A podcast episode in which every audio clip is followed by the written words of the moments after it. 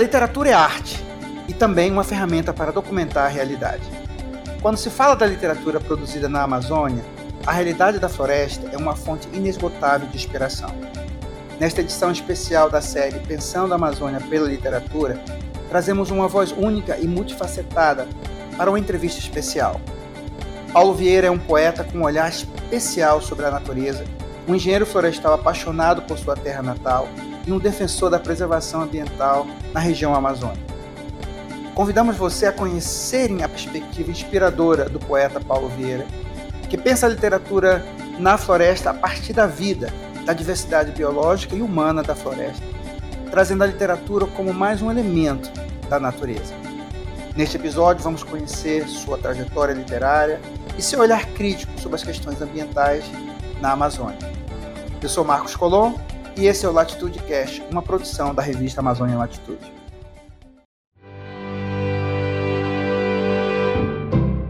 Paulo Vieira, seja bem-vindo ao Latitude Cash. Obrigado, Marcos Colom. Muito prazer estar aqui com você e com os ouvintes. O prazer é todo nosso, Paulo. Muito obrigado. Paulo, queria que você falasse um pouco dessas tuas raízes poéticas e tão proteicas. Quais foram as inspirações, tuas origens nesse, nesse percurso? A minha formação literária, ela, ela nasce, surge do não literário. Eu sou filho de agricultores familiares, neto de agricultores familiares que vieram naquela grande, naquele grande movimento da rodovia transamazônica na década de 70, há tanto tempo atrás. Meus avós vieram, eram sem terra em São Paulo e vieram para a Amazônia em busca de um pedaço de chão para trabalhar, que um pedaço de chão que de fato nunca conseguiram, continuaram sem terra. E nesse contexto minha mãe como era criança, na adolescência, com 16 anos, me teve. E aí eu tive uma infância cercada por pelo meu avô, pela minha avó, que eram agricultores, que eram muito afeiçoados à natureza, à terra, mas que não tinham relação nenhuma com a literatura. E a minha proximidade com a própria engenharia florestal e um pouquinho depois com a poesia e com essa literatura que depois eu perceberia que seria tão vinculada à natura, né, à natureza, a fauna, a flora, a água, tudo. Essa minha relação veio por meio deles, dos meus avós, duas pessoas analfabetas que me ensinaram muito da vida, mas pela palavra não escrita, por outra forma de ver o mundo. E aí eu passei a amar a natureza, passei a ter esse amor que eles tinham pela natureza, antes mesmo do amor de forma literária. Grandes acidentes da vida, ou não, tantos e tantos anos depois, eu vim parar aqui, no oeste do Pará, na Terra do Meio, no centro de, de grande parte da, da confusão na Amazônia, que é Altamira, onde vim justamente me tornar professor de literatura, mas não apenas. Como professor de literatura, talvez eu seja, às vezes, mais poeta que defende a floresta, que vincula a natureza à educação, que vincula a floresta à poesia, que vincula a poesia à vida, que vincula a defesa da floresta em pé à poesia. Talvez eu seja esse esse poeta mais do que o professor e às vezes mais o professor do que o poeta, mas sempre numa perspectiva de de amor à natureza que começa lá, lá no passado, sem literatura, sem a literatura escrita dessa forma, e sim com a literatura oral, com a literatura do amor da família. Paulo, fala um pouco dessa tua relação com o município de Altamira. Por um lado, tem a tua formação como professor, engenheiro florestal, que de alguma forma estimula a tua percepção sobre os impactos ambientais e as transformações na paisagem, no caso a hidrelétrica de Belo Monte, que trouxe para a região toda uma transformação, impactos gigantescos ambientais para as comunidades indígenas, para os ribeirinhos, enfim. Por outro lado, tem a tua veia poética, que é despertada pela essa própria natureza amazônica. Como essas duas especialidades se interligam debaixo dessa, digamos, desse pano de fundo que é Altamira? É, responder a essa, a essa pergunta é, não é possível sem, sem colocar alguns dados biográficos. Bom, em primeiro lugar, eu sou um engenheiro florestal, sou um engenheiro florestal formado pela UFRA, em Belém, Universidade Federal Rural. Tenho mestrado na UFPA, trabalhei com desenvolvimento sustentável e estudando uma comunidade que via sua floresta terminar ao mesmo tempo que precisava muito dela para manutenção da água, para manutenção da terra, para manutenção da vida.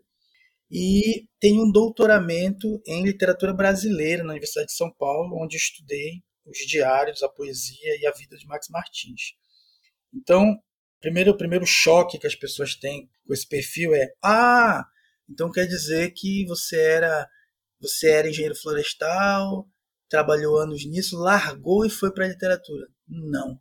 Não justamente por conta de Altamira. Altamira talvez, pelo menos por enquanto que eu saiba, é o único lugar do mundo onde eu posso exercer todas as minhas formações, porque aqui em Altamira eu sou professor uh, de literatura brasileira em Altamira numa faculdade chamada Faculdade de Etnodiversidade.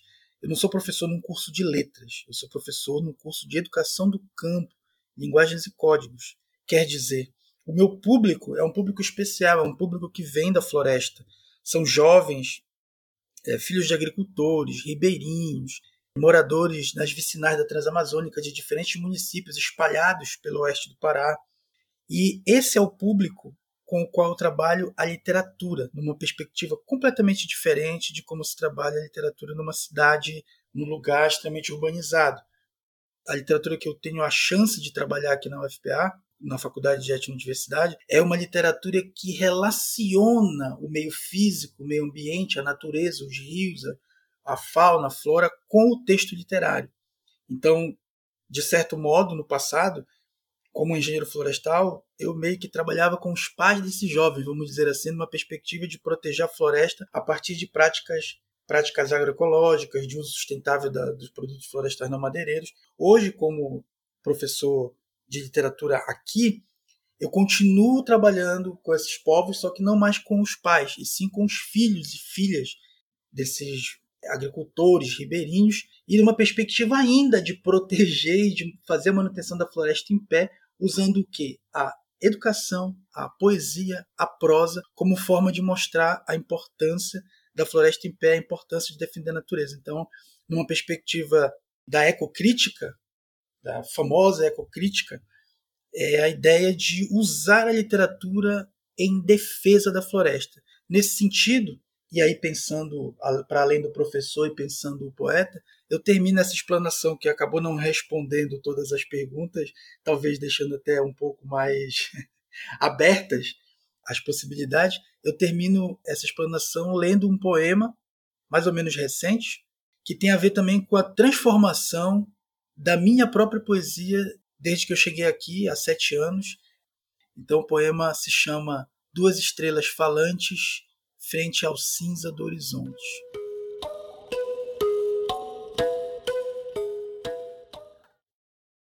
Medir a envergadura não das asas desse casal de araras tagarelas, mas do céu que elas abrem feito um parágrafo, uma denúncia interminável.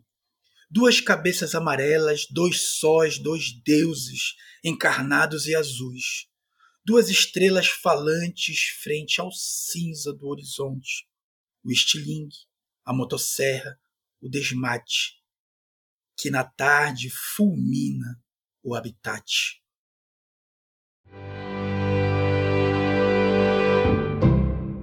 Paulo, de que maneira um poemas como esse que você acabou de ler fortalece a identidade, a consciência socioambiental desses alunos? Para mim, essa, essa maneira de ensinar literatura dentro da floresta é muito nova e eu vou experimentando coisas. Né? Talvez o instrumento mais versátil dessas práticas de ensinar poesia, prosa e arte na floresta, para mim, tem sido não trabalhar dentro da sala de aula, é sair da sala de aula, sair daquela caixa quadrada onde tem cadeiras enfileiradas de maneira tão militar e ir para o ambiente físico, ir para a beira dos rios, ir para as cachoeiras, ir para os bosques com, a, com grandes castanheiras. E os meus alunos mostram uma grande alegria uma grande disposição em tomar contato com a, com a leitura literária fora do ambiente é, da sala de aula, no meio da natureza. Especialmente porque eles estão dentro da floresta amazônica. E é, é, sensacional e ao mesmo tempo é surpreendente pensar que dentro da floresta amazônica o, o ensino de ciências, de literatura, de língua portuguesa, de física, de química, de história, de geografia aconteça dentro de caixas de concreto, que são as salas de aula. É uma coisa completamente sem sentido hoje, na minha cabeça. E é nessa perspectiva, e pensando a, a ecocrítica como instrumento de, de ensino, como forma de defender a floresta ao mesmo tempo que pensa a literatura, é nessa perspectiva que a minha reflexão é sobre os textos literários para esses jovens é um pouco diferente do que se possa imaginar em primeira visada. É a ideia de que, ah, então eu vou levar um texto, vou levar um poema que fala sobre um rio para ler na beira de um rio. Pode ser, vai fazer, vai ter um sentido formidável, vai ser fantástico, vai ser glorioso. Mas não apenas. É possível e deve-se experimentar qualquer tipo de literatura, mesmo a literatura considerada urbana. Vamos supor um conto, por exemplo, de Edir Augusto, onde personagens estão em Belém, estão na periferia, onde está rolando o tráfico de drogas, a prostituição, quer dizer, nada a ver com a copa, a sombra de uma árvore e um rio diretamente. Mesmo esses textos, que não são sobre a natureza, fazem muito, muito mais sentido porque a forma de ler em meio a esse clima, a esse ambiente, a essa naturalização da vida, o ser humano como um leitor de abaixo da árvore, não apenas usando a sombra da árvore, mas sendo ele também árvore com a árvore, é outra coisa. Provoca sentimentos muito diferentes e a consequência disso é, é fantástica e tem um poder até mesmo transformador na vida desses jovens. Eu tenho experiência nos últimos anos, por exemplo, de levar leituras como Dostoiévski, Crime e Castigo, para dentro de reserva extrativista, para jovens de 17, 16 anos lerem, a distantes 15 horas de barco voadeira de Altamira, onde realmente você tem uma, uma natureza ainda muito exuberante, ainda um pouco menos agredida, ainda com muitas onças, com muitas árvores gigantescas, e lá entre essas árvores gigantescas, os jovens lendo a vida de Raskolnikov, o personagem de Dostoiévski, e encantados e perguntando, professor, quando acabar esse romance do Dostoiévski, eu gostaria de ler outro romance do Dostoiévski, sem precisar sair de dentro da floresta. Você sabia que o especial Pensando a Amazônia pela Literatura não está acontecendo só aqui no Latitude Cast? A revista Amazônia Latitude também está publicando diversos conteúdos sobre o tema no site, como resenhas e artigos. Para acessar todo esse conteúdo, basta entrar no nosso site amazonialatitude.com. Eu queria que você falasse um pouco para a gente desse projeto Poesia e Floresta que você tem desenvolvido já faz algum tempo. Eu acho que foi um processo quase que orgânico, mas virou um projeto que você tem feito em workshops em, em alguns campos, a convite de várias universidades e parceiros. Fala um pouco para a gente de como esse projeto foi gestado e, e o que ele, a que ele se propõe. Poesia e Floresta nasce justamente dessa tentativa de abandonar a sala de aula, vamos dizer assim, sem abandonar a educação, sem abandonar o ensino e o aprendizado.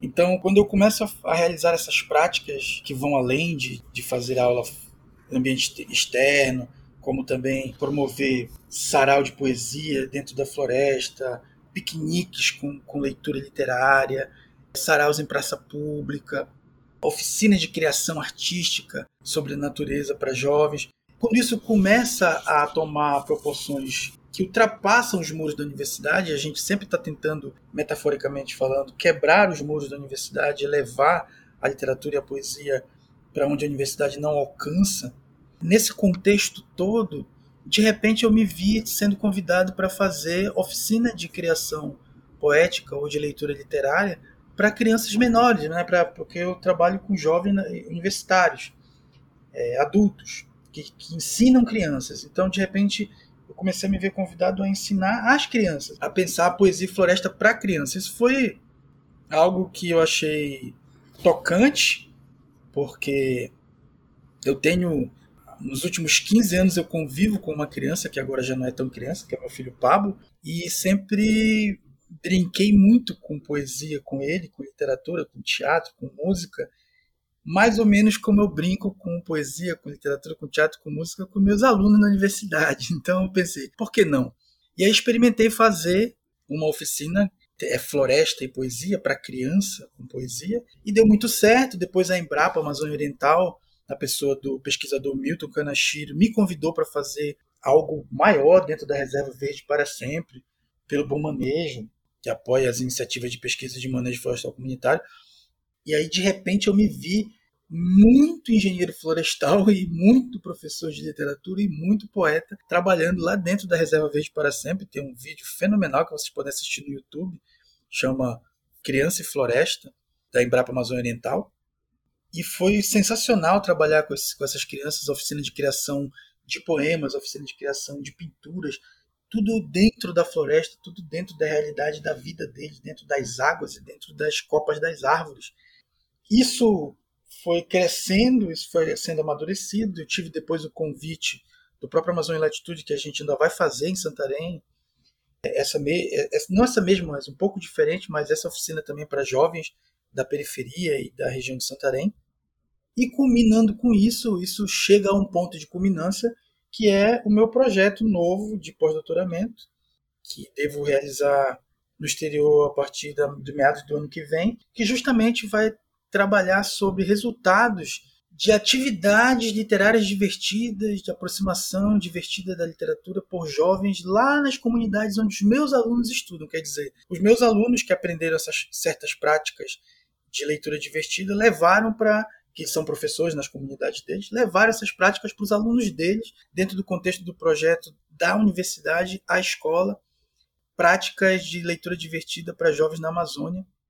A ideia do, desse pós-doutoramento é justamente analisar os impactos disso lá dentro da floresta. E a gente sabe já, de antemão, que tem coisas muito boas acontecendo, alunos que começaram há dois, três anos na educação do campo e hoje já conseguiram construir bibliotecas dentro da vicinal, lá no interior da floresta, onde bibliotecas próprias, onde a, sua comunidade, os seus filhos visitam, é, alunos que, não contentes com as práticas de ensino de língua portuguesa nas suas comunidades, passaram a usar a literatura e a levar os seus jovens, as suas crianças, os seus alunos para a beira de rio, para o quintal da escola, passaram a fazer piqueniques literários, passaram a fazer saraus e têm observado e têm tido resultados formidáveis na aproximação de crianças, no incremento de crianças leitoras, na aproximação, no amor dessas crianças pela literatura, pela poesia, pela prosa e, portanto, principalmente na perspectiva da, da ecocrítica, o amor dessas crianças pela própria floresta a qual elas pertencem, pela própria vida. Paula, a tua poética está centrada em temas como infância, memória e, claro, a natureza, né, como são elementos centrais aí. Mas sabemos, tanto eu quanto você, que a, que a Amazônia tem sido palco de inúmeras questões socioambientais. Ou seja, como poeta e, e engenheiro florestal, você usa de forma eficaz a poesia para abordar e produzir sensibilidade sobre essas questões. Como a poesia pode contribuir como um elemento eficaz de maior entendimento e conscientização sobre desafios enfrentados na região para aqueles leitores que não estão na Amazônia. A literatura como um todo, ela tem a capacidade de abrir as perspectivas, as múltiplas perspectivas de ver o mundo. É como quando tu me perguntas, é uma pergunta até bem difícil de responder, porque qual é a utilidade da poesia para o mundo? Como a gente pode pensar a poesia uma perspectiva de salvamento do mundo, e a gente está aqui um pouco tentando pensar mesmo nesse, nessa perspectiva, é um caminho intrincado, um caminho duro, um caminho difícil, porque sempre se teve, e vai se ter por muito tempo, a visão da poesia como algo, vamos chamar assim, como algo fofo. Então, ah, é belo, aqui está aqui um poema de amor, então isso aqui é muito bonito, então isso aqui pode fazer com que a pessoa fique mais sensível, o coração, o sentimento da pessoa fica mais sensível, porque isso aqui é... E, e se mantém essa visão aí lá do romantismo, e não se percebe que, na verdade, poesia é ruptura, poesia é choque, poesia é confronto, poesia é guerra, uma verdadeira guerra, que pode ser usada de diferentes maneiras. Né? Aqui, a discussão é como usar essa guerra de palavras em favor da natureza, em favor da floresta, em favor da defesa da floresta. Então, nessa perspectiva, a poesia ela é um instrumento de subversão, é um instrumento de luta e de defesa da floresta e da vida. Ela pode ser utilizada dessa forma. E assim é que eu pretendo, tenho pretendido e tenho tentado empregar a poesia. Vejamos um outro poema que talvez possa lançar um pouco mais de luz sobre essa questão.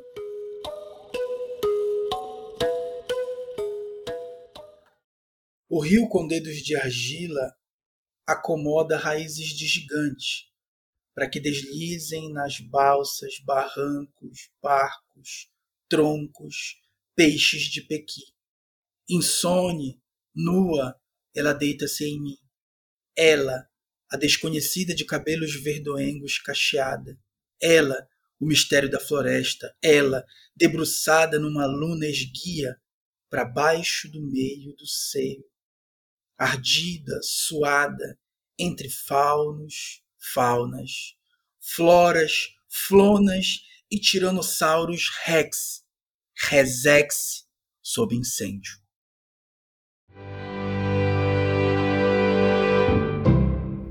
Paulo, fala pra gente um pouco da intertextualidade no processo de, de construção desse poema.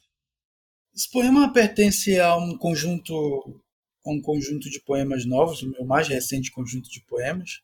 E é interessante porque, agora falando mais como poeta mesmo, na, nos últimos tempos aqui, aqui morando, eu construí uma cabana na beira do rio Xingu, então eu moro fora do centro da cidade, moro a 10 quilômetros do centro da cidade, eu e meu filho Pablo, e aqui eu moro cercado de floresta, na beira do rio, e o meu processo criativo ele também foi mudando como a paisagem, como a paisagem que eu vejo no cotidiano, na vida, no dia a dia.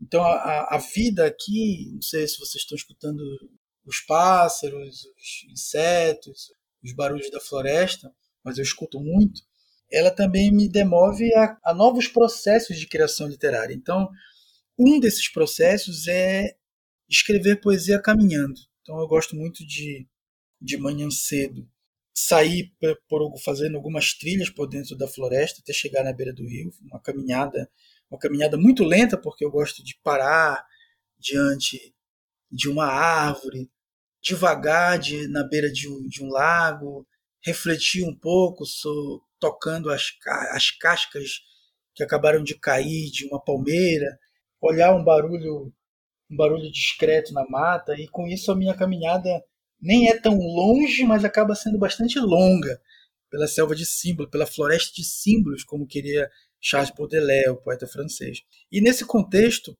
tem acontecido um processo de criação literária muito curioso, que foi espontâneo.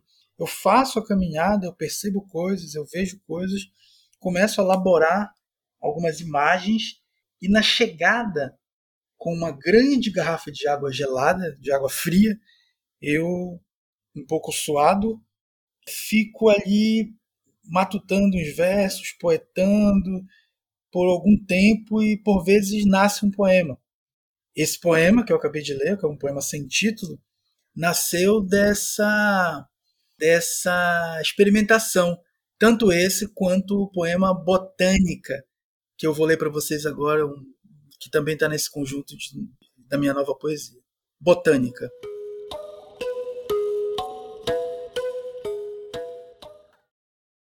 Queria que meu poema fosse uma aula de botânica. Versos se enroscam nas pernas inquietas dos cedros ansiosos, letras sépalas, rimas, pétalas. Raízes lambem o chão que as sementinhas pisam. Auroras pendem de estames. No pólen estamos.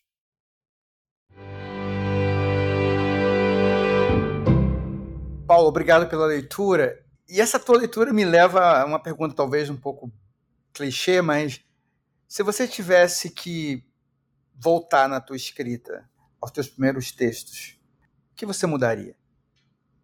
Que, que, ótima, que ótima colocação. Eu vou me sair com as palavras de Borges. Quando perguntaram para o Borges o que que, que que ele pensava dele em relação ao outro que ele foi, né? A, a, quem ele era. E aí ele disse que não podia não podia responder a isso porque aquele que ele foi é outro, que não é mais ele. Então, eu poderia dizer que a minha poesia do passado, eu não teria a petulância de me intrometer nela, porque aquele Paulo não é mais esse aqui. E aquele Paulo, se eu conheço bem ele, eu conheço bem ele, ele não permitiria que ninguém se intrometesse naquela poesia, principalmente ele, naquela poesia que ele escreveu. Mas agora, sem escapar da, da pergunta, acredito que poesia é processo. Eu vejo poesia como eu vejo a educação. A educação é processo. Não tem um ponto de partida, nem um ponto de chegada. Tem muita paisagem, muita beleza, muita originalidade, muita alegria e até uma ponta de felicidade para ser experimentada ao longo do percurso. Agora, de onde vem, para onde vai, como começa, se começou tão bem e não tão bem, o que você mudaria, do que você se arrepende, parece que isso não cabe muito para a arte. Cabe mais a arte sempre inventar, criar, inventar, criar, inventar, criar, buscando novo e nesse momento e já há muitos anos e talvez sempre eu que não percebia, essa minha busca ela se liga intrinsecamente à natureza, ela se liga à natureza como como a, a essência da vida, como a própria com soul, né? com a própria alma. E essa é a poesia que essa é a poesia que eu ensino, que eu tenho ensinado, que eu tenho aprendido e que eu tenho tentado escrever aqui na floresta. Você está gostando da série Pensando a Amazônia pela Literatura? Se a resposta é sim, não deixe de nos acompanhar nas redes sociais para receber atualizações sobre todos os temas especiais que ainda podemos abordar. No Instagram, somos arroba Revista Amazônia Latitude. No Facebook, no LinkedIn, somos Amazônia Latitude. E no Twitter somos arroba Amazônia Latitude com D mudo no final. Paulo, você falou aí realmente desse processo né, de arte, né? Isso me leva ao seu livro, Arte, Erotismo, Natureza e Amizade, o Diário de Max Martins. E nele você revela aspectos muito íntimos de outro poeta, no caso o Max. E eu queria que você falasse um pouco né, do lugar que o Max Martins e a obra dele ocupam na literatura brasileira e como foi esse processo né, de entrada tua na vida, eu diria, do Max, na poética do Max e de que maneira a poética do Max também joga luz dentro da tua própria poética.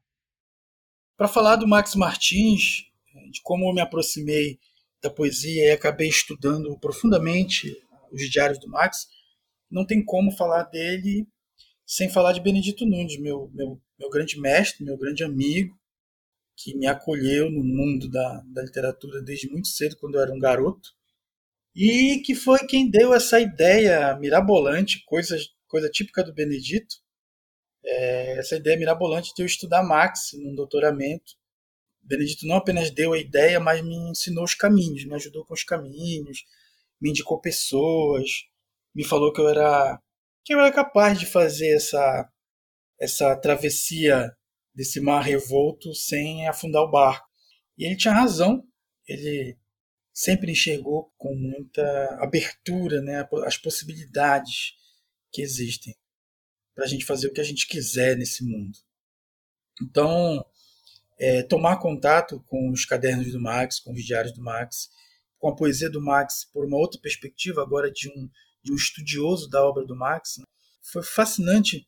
E, assim, algumas coisas que até hoje não parecem muito, muito claras para quem conhece literatura na Amazônia, para quem discute universalismo, para quem discute é, essa ideia de, de regional, de universal. É, é preciso que se diga, já faz tempo, eu já disse isso várias vezes, que a poesia de Max Martins ela não tem esse caráter regional numa perspectiva, naquela perspectiva careta e, e tosca que se apregoa por aí, mas ela tem mais do que isso. Ela é completamente universal, mas se apropriando dos elementos da natureza amazônica. Porque muito se diz, ah, porque o Max Martins é um poeta super sofisticado e artista plástico, e a poesia dele não tem exatamente a ver com a Amazônia. Claro que tem, óbvio que tem, é, isso é mais do que nítido.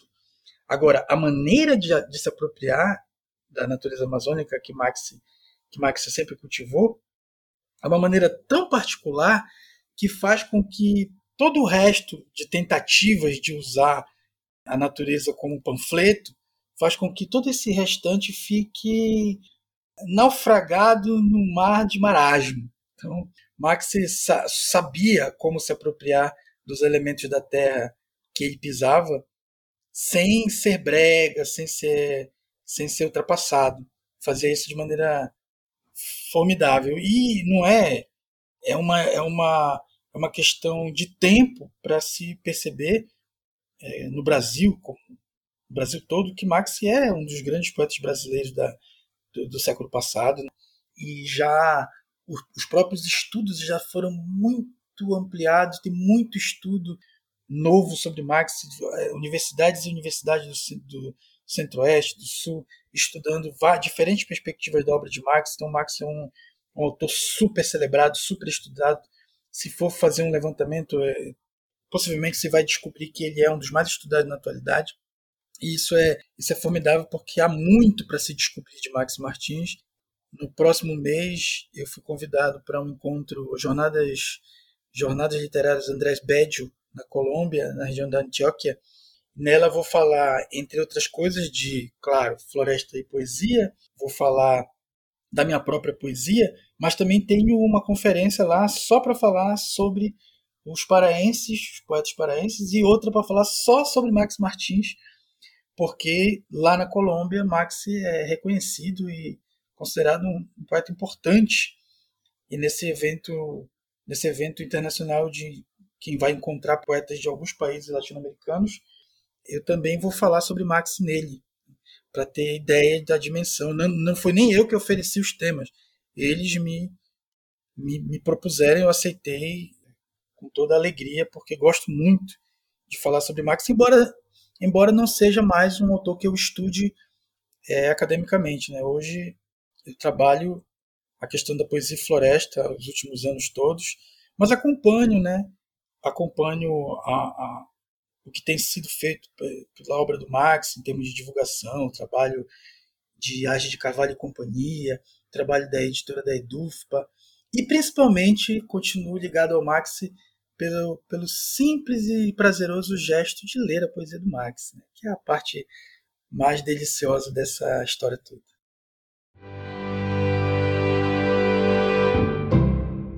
Paulo, em 2022 você lançou a obra Vieira Nembeira, onde reúne poemas e textos em prosa e, de sete dos seus livros.